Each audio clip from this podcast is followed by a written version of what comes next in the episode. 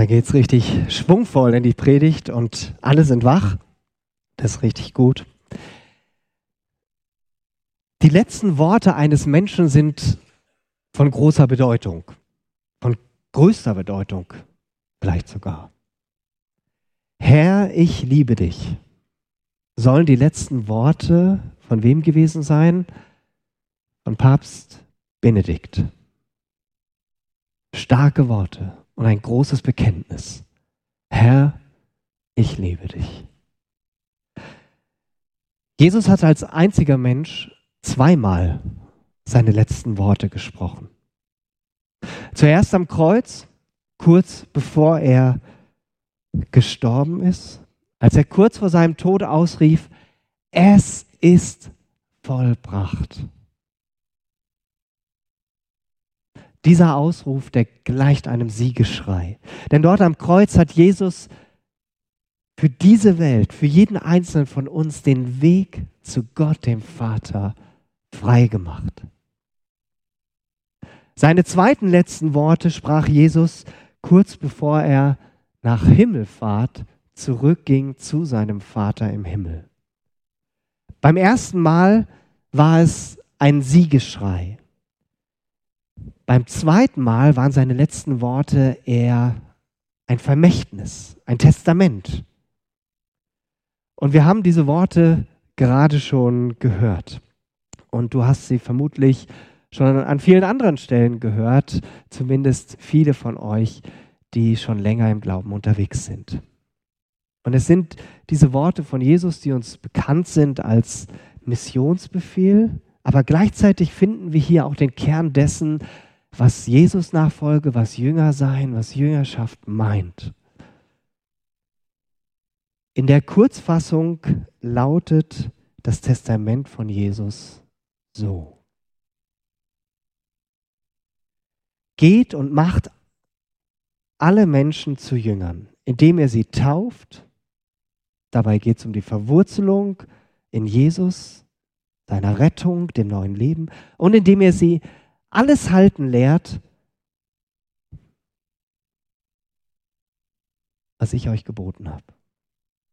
Wir entdecken hier beim genaueren Hinsehen, und das kann man im Deutschen leider nicht erkennen, entdecken wir, dass es hier nur einen Befehl gibt. In vielen deutschen Übersetzungen und auch in der, die Daniel gerade vorgelesen hat, klingt es so, als ob wir hier drei bis vier Befehle hätten, die Jesus uns gibt, Aufforderungen, die er macht. Aber im griechischen Text, interessanterweise, gibt es nur eine Befehlsform. Ich habe euch die mitgebracht. Nein, ihr müsst kein Griechisch lesen können, deshalb steht das Deutsche auch da. So, wie das? Kannst du zum nächsten weiterklicken? Genau, da steht es. Matheteusate, Macht zu Jüngern. Das ist die einzige Befehlsform, die da steht. Und das ist das Testament, was Jesus uns gegeben hat. Und was danach steht, was Jesus danach gesagt hat, ist die Art und Weise, wie dieses Jüngermachen ganz praktisch aussehen soll, wie es gelebt und umgesetzt werden soll. Wenn ich mich hier so umsehe, sehe ich ganz viele Menschen. Ich sehe ältere und jüngere und welche im Mittelalter, so wie ich. Und jeder hier der von sich sagt, ich gehöre zu Jesus, so habe ich das letzten Sonntag schon gesagt, der ist ja eine Frucht dessen, dieser letzten Worte von Jesus. Und das ist ein ganz riesiges Geschenk. Und auch hier gilt, analog zu diesem Gleichnis vom Weinstock und den Reben, worum es letzten Sonntag ging, wir sind heute nur deshalb Nachfolgerinnen und Nachfolger von Jesus, weil er uns sein Versprechen gegeben hat, dass er da ist. Jesus rahmt sein Testament nämlich ein. Das ist wie bei einem wertvollen Bild. Ein wertvolles Bild bekommt erst dann, kommt dann erst so richtig zur Geltung, wenn es einen entsprechenden Rahmen außenrum bekommt. Und wir schauen uns jetzt mal diesen Rahmen an, den Jesus seinem Testament gibt. Der Eingangsrahmen ist. Und Jesus trat auf sie zu und sprach mit ihnen und sagte, mir ist gegeben alle Macht im Himmel und auf Erden. Darum geht hin. Das ist der erste Teil dieses Rahmens, den Jesus seinem Testament gibt. Und der zweite Teil kommt am Ende, hat Daniel gerade auch schon hervorgehoben, dass wenn Jesus sagt, und siehe, ich bin bei euch alle Tage bis ans Ende der Welt. Und dieser Rahmen ist so wichtig, weil nur weil Jesus alle Gewalt, alle Macht im Himmel und auf Erden hat, nur weil er jeden Moment bei uns ist durch den Heiligen Geist, können wir überhaupt das tun, was Jesus uns in seinem Testament sagt und aufträgt. Und deshalb brauchen wir im Hinsicht auf Jüngerschaft, auf Jüngersein, auf Nachfolge, brauchen wir einen klaren Blick dafür, wer dieser Jesus ist. Dieses Staunen darüber, ja, Jesus ist der, der alle Vollmacht in sich vereint, der Wind und Wellen gebietet und sie zum Schweigen bringt, der Wunder aller Art getan hat und auch heute noch tut, der heute derselbe ist wie damals. Weil Jesus lebt und weil er real ist, können wir ihm überhaupt noch folgen macht zu Jüngern. Jesus hätte auch irgendwie offen lassen können, wie das Ganze geschieht. Er hätte uns im Unklaren lassen können, aber nein. Jesus wollte, dass wir Klarheit darüber haben, wie das geschehen soll, damit wir seinen Auftrag auch ausüben können. Macht zu Jüngern ist aber kein Programm. Macht zu Jüngern ist ein Lebensstil. Und dazu brauchen wir als Jesus-Nachfolger etwas, was heutzutage etwas unpopulär ist. Macht zu Jüngern geschieht nicht, indem wir so tun würden, äh, indem wir so tun, als würden wir Jesus perfekt nachfolgen und so heilig wie möglich leben und sonntags hierher kommen und unser Sonntagslächeln aufsetzen und sagen, alles tippitoppi. Macht zu Jüngern braucht stattdessen ein Herz, das gehorsam ist das bereit ist, gehorsam zu sein. Macht zu Jüngern braucht eine Haltung, sich mit anderen Menschen auf den Weg zu machen, diesen Jesus näher kennenzulernen. Was gehört zu diesem Weg dazu? Jesus nennt zwei Dinge, die untrennbar dazugehören. Zwei Dinge, dass ein Mensch ein Jünger oder ein Nachfolger wird. Die Taufe auf den Namen des Vaters, des Sohnes und des Heiligen Geistes und der Prozess von Jesus zu lernen und das zu befolgen, also im eigenen Leben umzusetzen, was Jesus uns gelehrt hat. Zum ersten Aspekt. Warum ist die Taufe so wichtig und entscheidend? In der Taufe erklärt ein Mensch, dass er nicht mehr sich selbst gehört. Und wenn wir uns diese Welt anschauen, dann prasselt tagtäglich Bilder und Nachrichten und Botschaften auf uns ein, die uns weismachen wollen, du selbst bist dein eigener Chef. Du bist Gestalter deines Lebens, du bist deines Glückes Schmied, du musst nur alles irgendwie richtig machen und dann läuft alles im Leben. Die Taufe ist ein krasses Zeichen nach außen, weil ein Mensch bekennt, ich gehöre nicht mir, ich gehöre Jesus Christus. Sie ist ein krasses Zeichen, weil ein Mensch bekennt, ich bin auf den Namen des dreieinigen Gottes getauft, nicht auf meinen eigenen. Und dieser Punkt ist ebenfalls sehr wichtig. In der Bibel steht der Name immer für die Person. Ist für uns ein bisschen fremd. Man könnte auch übersetzen, ich bin in den Namen hineingetauft. Der Name ist die Gegenwart des Betreffenden. Wir werden also in die Gemeinschaft, in die Gegenwart des dreieinigen Gottes hineingetauft, die uns umgibt und bewahrt. Noch kürzer, wir werden durch die Taufe Glieder am Leib Christi. So wie Paulus das in Römer 6, 3 und 4 treffend auf den Punkt bringt. Ihr wisst doch, wir alle, die wir auf Jesus Christus getauft wurden, sind einbezogen worden in seinen Tod. Und weil wir bei der Taufe in seinen Tod mit einbezogen wurden, sind wir auch mit ihm begraben worden. Aber Christus wurde durch die Herrlichkeit des Vaters von den Toten auferweckt. So werden auch wir ein neues Leben führen. Das heißt, in der Taufe bekenne ich, Mein altes Leben, das ist mit Jesus bereits am Kreuz gestorben. Das hängt dort mit ihm.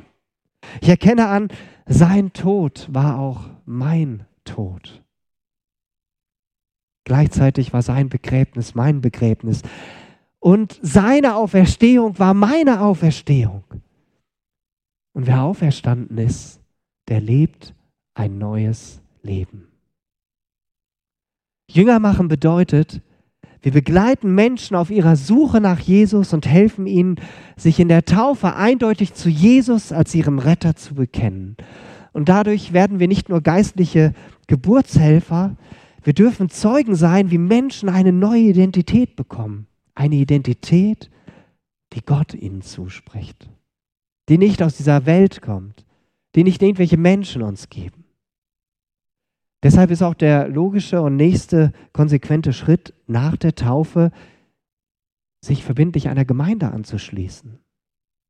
Damit man nach außen hin zeigt, ich bin bereit, meinen Glauben verbindlich in einer Gemeinschaft zu leben. Ich möchte mit anderen dieses neue Leben, was Jesus uns schenkt, mehr entdecken. Das ist der erste Schritt. Die Taufe ist der erste Schritt. Sie rettet nicht, aber sie unterstreicht unsere Rettung durch Jesus. Sie verwurzelt uns in ihm und sie markiert den Start eines völlig neuen Lebens. Ihr dürft an dieser Stelle jetzt mal Farbe bekennen. Das sollte uns ja innerhalb der Gemeinde, denke ich, leicht fallen. Wer von euch hat sich bereits taufen lassen? Dürft euch gerne melden. Richtig cool. Richtig viele Finger, die hochgegangen sind. Und denk mal bitte kurz zurück an den Tag deiner Taufe, egal ob es ein Jahr her ist oder knapp 28 Jahre wie bei mir oder 50 Jahre. An diesem Tag hast du vor der sichtbaren und vor der unsichtbaren Welt bekannt, ich gehöre zu Jesus. Und ich will ihn, ihm mit ganzem Herzen nachfolgen. Großartig, dass du diesen Schritt getan hast. Die Taufe ist also die erste Art und Weise, wie Menschen zum Nachfolger, zum Jünger Jesu werden. Der zweite Schritt ist ebenso wichtig. Indem ihr sie lehrt, alles zu halten, was ich euch befohlen habe. Was heißt das? Ich vermute, dass vielen von uns die richtige Lehre sehr wichtig ist. Also, dass die Bibel angemessen ausgelegt wird, und nicht willkürlich. Dass ich nicht meine Gedanken da hineinlese, sondern wirklich versuche zu verstehen, was will Gott hier sagen. Jesus ging es aber nicht allein um die richtige Lehre. Ihm ging es vielmehr, wie er es an einigen Stellen in der Bergpredigt betont hat, darum, dass das, was er gesagt hat, in unserem Leben sichtbar wird. Schlicht, dass wir es tun. Ja, was Jesus sagt, das ist, was in der Bibel steht, das ist lebenswichtig für uns. Aber es wird erst dann lebendig und relevant, indem wir lernen, sein Wort zu halten. Indem wir lernen, gehorsam zu sein. Das heißt nicht perfekt in der Umsetzung, aber diesen Willen zu haben, ich möchte das umsetzen. Indem wir lernen, sein Wort in unserem täglichen Leben zu übersetzen und anzuwenden. Es ist sprachlich ja nur ein kleiner Unterschied, ob ich sage, und lehrt sie oder und lehrt sie alles zu halten. Ich habe den Eindruck, dass wir als Gemeinde Jesu, vielleicht auch manchmal als freie evangelische Gemeinden, den Fokus mehr auf das Lehren gelegt haben, als auf das Lehren zu halten. Es ist ja auch viel leichter zu lehren, was Jesus gesagt hat, aber alles zu halten lehren ist schwerer, ist komplexer. Es erfordert die Gemeinschaft mit anderen, die das auch wollen und es erfordert Zeit. Jesus ruft uns ja nicht in einen starren Zustand hinein, sondern in eine lebendige Beziehung. Jesus ruft uns nicht auf, Christen zu werden, die etwas Bestimmtes glauben. Jesus ruft uns bei sich in die Lehre. Interessanterweise kommt das Wort Christ oder Christen im Neuen Testament nur dreimal vor. Weiß nicht, ob dir das bewusst ist. Christian Neu im Griechischen war auch erstmal so ein, vielleicht eine Art Schimpfwort. Das sind die, die diesem Christus da folgen. Eine Bezeichnung von außen. Im Gegensatz dazu kommt der Begriff Jünger, Schüler, Mathetes heißt das, weit über 200 Mal vor im Neuen Testament. Also sollte das eine gewisse Relevanz für uns haben. Ein erheblicher Unterschied. Und deshalb möchte ich mit euch jetzt noch etwas näher anschauen, was macht einen Schüler, einen Jünger aus und inwiefern ist das für uns heute wichtig. Zur Zeit Jesu gab es viele Rabbis, Lehrer heißt das übersetzt, die ihre Schüler hatten, ihre Jünger. Rabbis haben sich über viele Jahre intensiv mit dem Alten Testament auseinandergesetzt. Wer in die Toraschule ging, konnte bis zum Alter von 10, 11 schon die ersten fünf Bücher Mose auswendig. Und wenn sie weiter in die Toraschule gingen, waren sie mit 17, 18 Jahren so weit, dass sie das komplette Alte Testament auswendig konnten. Für uns heute undenkbar, kaum vorstellbare, eine kaum vorstellbare Lernleistung. Ich vermute, dass nicht jeder hier im Raum das Alte Testament schon mal komplett durchgelesen hat. Und die konnten es auswendig. Das ist krass. Und wenn sie herausragend waren, dann wurden sie selbst von bekannten jüdischen Rabbis unter die Fittiche genommen. Diese Rabbis, die suchten sich in der Regel die Besten der Besten. Die wollten keine haben, die das mit dem Lernen nicht so genau nahmen. Und es war quasi wie ein Jackpot, wenn man ausgewählt wurde von so einem Rabbi. Und dafür ließ man dann alles stehen und liegen. Und die Lehre sah so aus, man folgte diesem Rabbi quasi Tag und Nacht, schaute ihm als Schüler über die Schulter und lernte so von ihm. Wie legt er Gottes Wort aus? Wie verhält er sich im Alltag? Wie lebt er seine Beziehung zu Gott? Was sagt er? Was sagt er nicht? Diese Lehrzeit, die dauerte in der Regel einige Jahre. Einige von diesen Jüngern wurden später ebenfalls, meist um das Alter von 30, selbst Rabbis die sich wiederum ihre Schüler suchten. Diese Form der Ausbildung und Lehre ist für uns heute ein bisschen befremdlich. Das kennen wir so nicht. Bei uns ist alles viel klarer abgegrenzt. Man macht seine Ausbildung. Ich habe ja auch eine Ausbildung gemacht zum Bankkaufmann, drei Jahre. Und dann arbeitet man in dem Bereich, aber privat ist privat. Und oft sind Arbeit und Beruf zwei ganz unterschiedliche Welten, die fast nichts miteinander zu tun haben. Dass Jesus sich Jünger gesucht hat, war also nicht unbedingt außergewöhnlich. Aber es, weil es eben viele solcher Lerngemeinschaften gab, die umherzogen. Und trotzdem gibt es bei Jesus und seinen Jüngern einige markante Unterschiede. Jesus hat sich keine Überfliegerjünger gesucht, sondern ganz normale, durchschnittlich, durchschnittliche, vielleicht sogar unterdurchschnittliche jüdische Männer. Keine perfekten Streber aus der Synagoge, wie die angesehenen Rabbis es taten.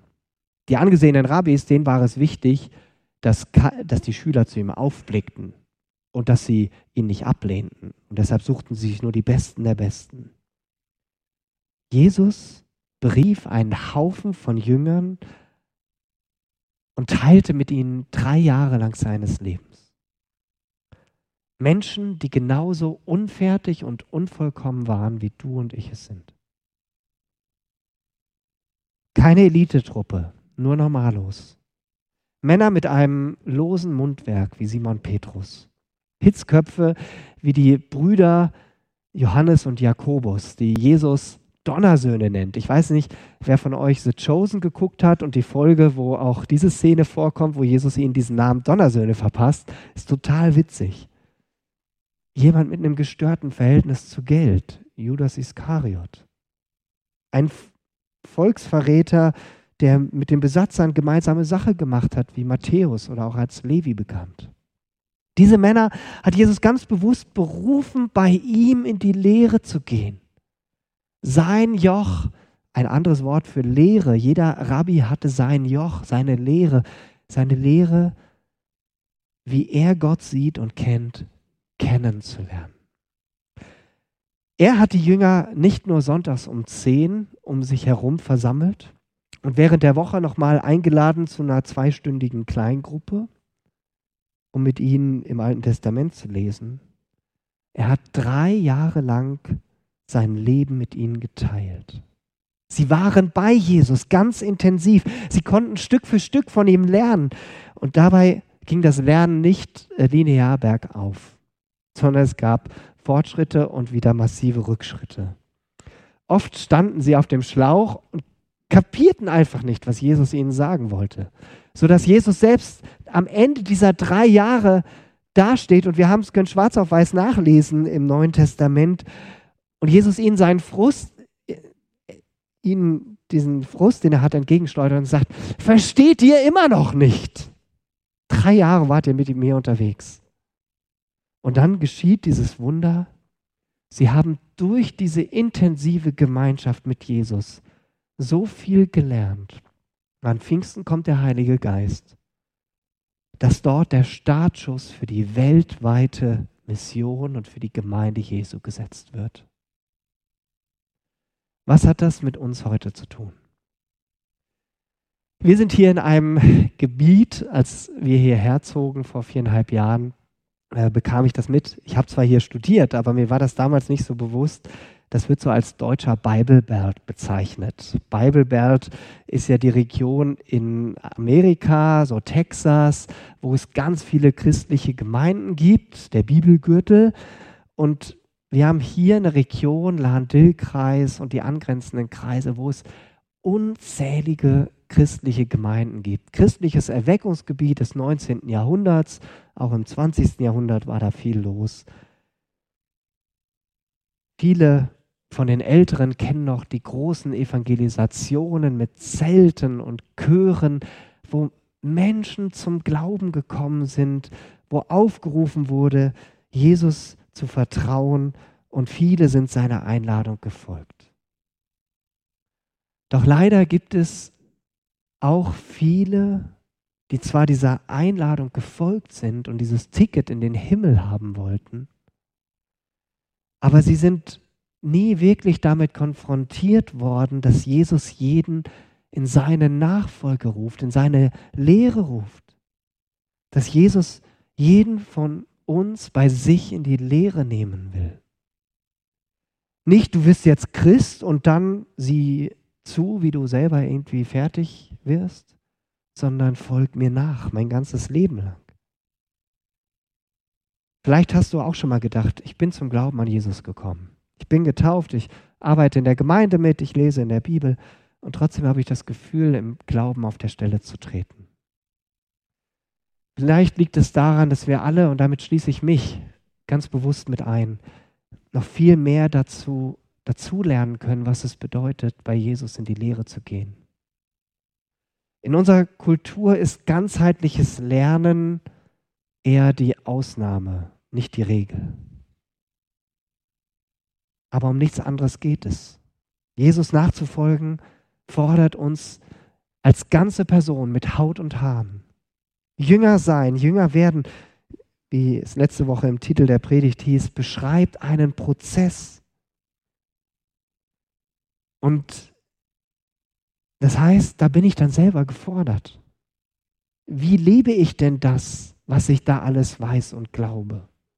Dann bin ich unter, unter, Umständen sogar herausgefordert, jemand anderem an meinem persönlichen Glaubensleben teilhaben zu lassen, das nicht nur für mich zu behalten. Und dann wird die Person womöglich mitbekommen, ich habe ja auch nicht alles im Griff. Ich habe meine Zweifel und meine Kämpfe und muss Wege finden, damit umzugehen. Ich habe Bereiche, die ich noch nicht Jesu guter Führung unterstellt habe, wo ich noch damit ringe, sie Jesus anzuvertrauen und vermutlich wird das sogar bis zum Ende meines Lebens so sein. Und ich denke, wir brauchen Räume, in der Gemeinde, wo wir das genau so miteinander leben können, teilen können. Orte, wo wir offen miteinander unterwegs sind in dem Bewusstsein, Jesus hat uns alle in seine Lehre genommen und keiner von uns ist fertig damit. Wir lernen gemeinsam von ihm. Und das braucht aber den Mut und das Risiko, mich verletzlich zu machen, andere in mein Leben reinschauen zu lassen. In den letzten Jahren bin ich hier mit solchen Begegnungsräumen beschenkt worden. Die Rooted-Kurse, die ich durchführen durfte, es waren fünf Stück, die ich leiten durfte, waren genau solche Räume. Wieso? Wir haben intensiv am Leben untereinander teilgenommen. Wir haben tiefe Erfahrungen mit Jesus gemacht und davon erzählt, wie Jesus uns in unserem Alltag begegnet. Wir haben konkret darüber gesprochen, wie haben wir Jesus in der letzten Woche erlebt. Und das Interessante war, da tat sich so viel im Laufe der Zeit, weil eine Sensibilität dafür gewachsen ist. Wir durften auch sehr ehrlich voneinander sein, durften miteinander weinen, Tränen vergießen. Und wir wussten, dass es vertraulich bleibt in dieser Runde. Und dadurch entstand in jedem dieser fünf Kurse eine Form von Offenheit, die ich selbst kaum vorher in Gruppen erlebt habe. Mir ist klar, das Leben ist mehr als ein bestimmter Kurs. Und es würde auch meiner Aussage vom Anfang widersprechen, wo ich gesagt habe, Jünger sein ist kein Programm. Aber ich habe einen großen Wunsch, dass wir hier in der Gemeinde uns gemeinsam auf die Suche machen und noch mehr zu entdecken, was es heißt, ganzheitlich Jesus nachzufolgen. Was es bedeutet, bei ihm in der Lehre zu sein. Und je mehr wir das für uns selbst verstehen, einüben und leben, desto mehr können wir auch umsetzen, was Jesus uns in seinem Testament gesagt hat.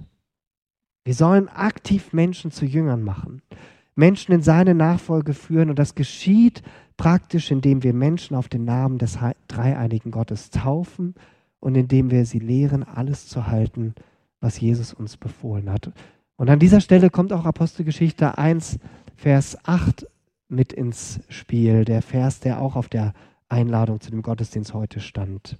In dem Vers steht, aber wenn der Heilige Geist auf euch herabkommt, werdet ihr Kraft empfangen, dann werdet ihr meine Zeugen sein in Jerusalem, in ganz Judäa und Samarien und bis ans Ende der Erde. Inhaltlich ist das nicht wirklich etwas Neues. Nur, dass hier eine etwas andere Perspektive beschrieben wird. Nicht wir machen Jünger aus uns heraus, sondern es geschieht in der Kraft des Heiligen Geistes. Wir haben das eben in dem Lied vor der Predigt gesungen. Erweck in uns, was du gedacht. Weil der Heilige Geist in uns lebt, haben wir dieses Versprechen, dass wir Zeugen von Jesus sind, dass wir Licht sind, wie am Anfang des Gottesdienstes in Jerusalem, in Judäa, in Samarien bis ans Ende der Erde, heißt es im Bibeltext, oder konkreter für uns, in deiner Familie, in deinem Freundeskreis, in deiner Nachbarschaft, in deinem, deinem Arbeitsplatz, da wo du wohnst und unterwegs bist. Zeuge sein und Jünger machen führt dann letztendlich zu dem Gleichen. Denn wer mit der Kraft des Heiligen Geistes rechnet, der rechnet auch damit, dass der Heilige Geist Menschen zu Jesus führt. Nimmt uns die Last. Und gute Hilfsmittel gibt es am 24.02. hier. Der rechnet auch damit, selbst als Werkzeug dafür gebraucht zu werden. Vielleicht erinnerst du dich noch an die Predigt zur Jahreslosung am Jahresanfang. Da habe ich das Bild gebraucht, dass Jesus unseren Körper als Werkzeugkasten gebrauchen möchte, durch den Gottes Liebe sichtbar wird. Und bei diesem Ganzen bleiben wir angewiesen und abhängig vom Vater, Sohn und Heiligen Geist. Von Gott, weil nur er uns Identität gibt und als seine Kinder angenommen hat. Von Jesus, weil nur er uns errettet und versöhnt hat mit dem Vater. Und vom Heiligen Geist, nur durch ihn lebt Jesus in uns und beschenkt uns mit dieser Kraft von oben. Amen. Ich bete noch.